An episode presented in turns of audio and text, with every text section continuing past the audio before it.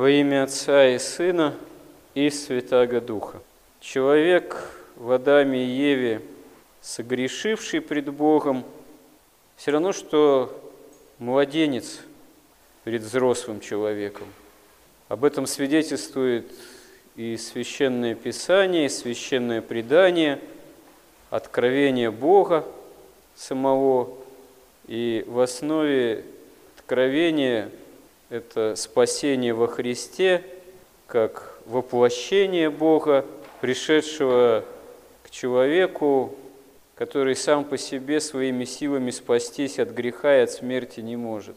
Когда ученики Христа вопросили у Него, кто же тогда может спастись, Христос им ясно говорит, что человеком это невозможно, Богу все возможно. То есть как бы человек порой можно сказать, не хорохорился, чтобы о себе не воображал. Без Бога он ничего не может, по большому счету. Применительно к дару жизни, применительно к проблеме жизни и смерти, применительно к тому, как стать лучше, как избавиться от греха, все это возможно только с Божьей помощью. И в этом смысле Церковь, она нам все дарует, чтобы мы, если имеем желание спастись, спасение бы начали усваивать, именно как опыт общения с Богом. Как еще в Ветхом Завете избранному народу через Моисея был дан закон, и согласно этому закону жизнь израильтянина была достаточно так подробно и серьезным образом регламентировано, что и до сей поры остается в иудаизме современном, но уже более таким измененным образом, то в церкви нет такой жесткой регламентации бытовой жизни, христианской такой практики, общецерковной, вот, хотя был опыт такого домостроя, свода правил Древней Руси, вот, но и то все-таки там до такой жесткой регламентации не доходило осуществление жизни обыденной, каждодневной. Но мы можем заметить, насколько в церкви так вот именно педагогически развито богослужение. Одно только, можно сказать, время богослужебное, оно настолько тонким и премудрым образом регламентировано, что если вдуматься, то ну, просто поражаешься, как святые отцы, гимнографы, творцы устава церковного, все предусмотрели и как некий образец совершения богослужения, и как это на практике осуществляется – Одних только так называемых богослужебных временных кругов несколько, которые между собой пересекаются и на друг друга воздействуют. Это, например, круг богослужебный суточный, дневной.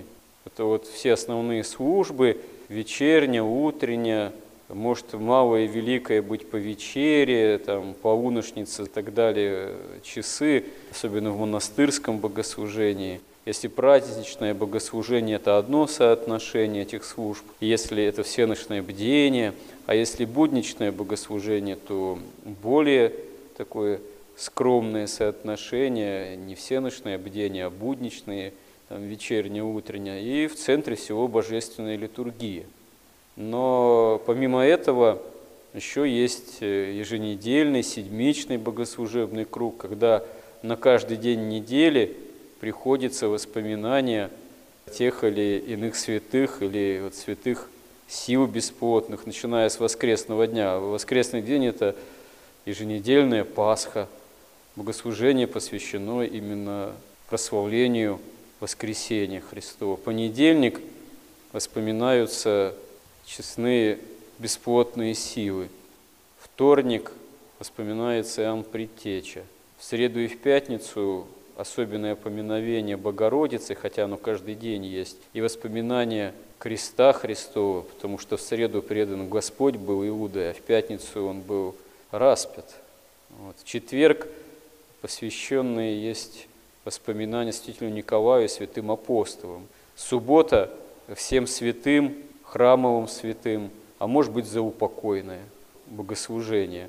Но мало того, на этот круг тоже вот седмичный и дневной накладывается круг минейный, то есть это месячный, когда на каждый день месяца приходится день памяти в календаре того или иного святого или события, или праздника, приуроченный к конкретному вот, числу, дню.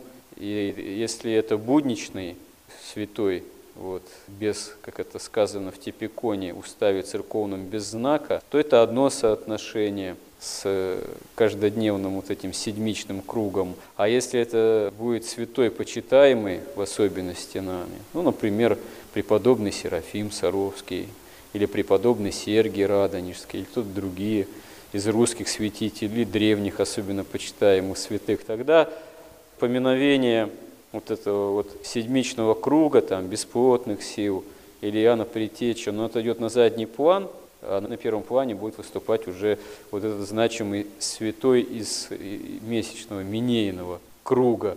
Но мало того, еще и есть годовой богослужебный круг. Это прежде всего соотношение службы пасхальной и великопостной с временем, как это называется в Типиконе, в уставе, пение актоиха.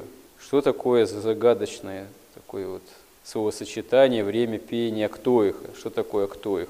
Актоих – это такая богослужебная книга, которая буквально, если перевести, значит, осьмогласник, восемь гласов. Это службы на восемь напевов, тех или иных, там, стихирных, тропарных, они там тоже еще варьируются, на которые есть конкретные тексты на каждый день, начиная с Дня Воскресного – которые последовательно друг друга сменяют, эти восемь гласов, в субботу вечером, а начинается время пения Ктоиха. Вот, с, окончания, с окончанием времени пения триоди цветной.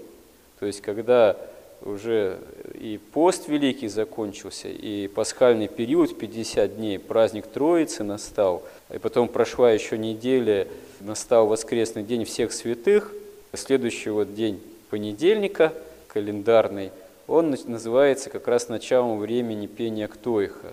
И он каждый год наступает в разное время, именно по той простой причине, что Пасха – это праздник подвижный, поэтому чем раньше Пасха, тем раньше начинается время пения Триоди постной, то есть великопостное богослужение. А потом уже наступает время пения Триоди цветной, пасхальное богослужение. Так это вот в году бывает в том или ином то раньше, то позже – в зависимости от этого и время начала пения Актоиха и время начала Петровского поста бывает раньше или позже, а в зависимости от этого, опять же, еще и протяженность Петровского поста до празднования Дня апостола Петра и Павла бывает большей или меньшей. Вот. И все это друг другом тем или иным образом сочетается, неповторимым порой. И вот дневной круг, и еженедельный, и ежемесячный, и вот еще и годовой круг тоже. И еще на это накладывается особая последовательность чтения Евангелий в течение всего года, начало чему на Пасху является в чтении первых слов Евангелия от Иоанна, в начале было слово, и потом тоже своя последовательность расписана. Ну, то есть, действительно, если вот так вот даже слегка коснуться этой темы поверхностно, мы увидим, какая здесь заключается бездна премудрости на каждый год, на каждый день вот, нашей жизни, и насколько это все неповторимо. И, конечно же, это святые отцы не от своего ума все сочинили, и такое вот удивительное календарное и тематическое соотношение. Это, конечно, именно Духом Святым все устроено – через святых отцов, и все это является еще частью священного предания. Потому что откровение Божие и священное Писание, они вот взаимодействуют, священное Писание со священным преданием, и в богослужебной жизни церкви это нам также вот является именно для того, чтобы мы лучше могли усвоить саму премудрость Божию нам во Христе данную как спасение, как возможность усвоения именно общения с Богом, как действительно вот родители со своими детьми, с младенцами, пока они в младенческом возрасте пребывают, сколько надо труда приложить, сколько надо возиться с детьми, там, их поить, кормить, э, баюкать, воспитывать, вот, э, чтобы нормальный человек вырос. И то еще вопрос, вырастет ли действительно нормальным. Вот. Не так все просто тоже. Так и церковь, вот, она с нами, можно сказать, возится, нас поет, кормит духовно, баюкает, воспитывает,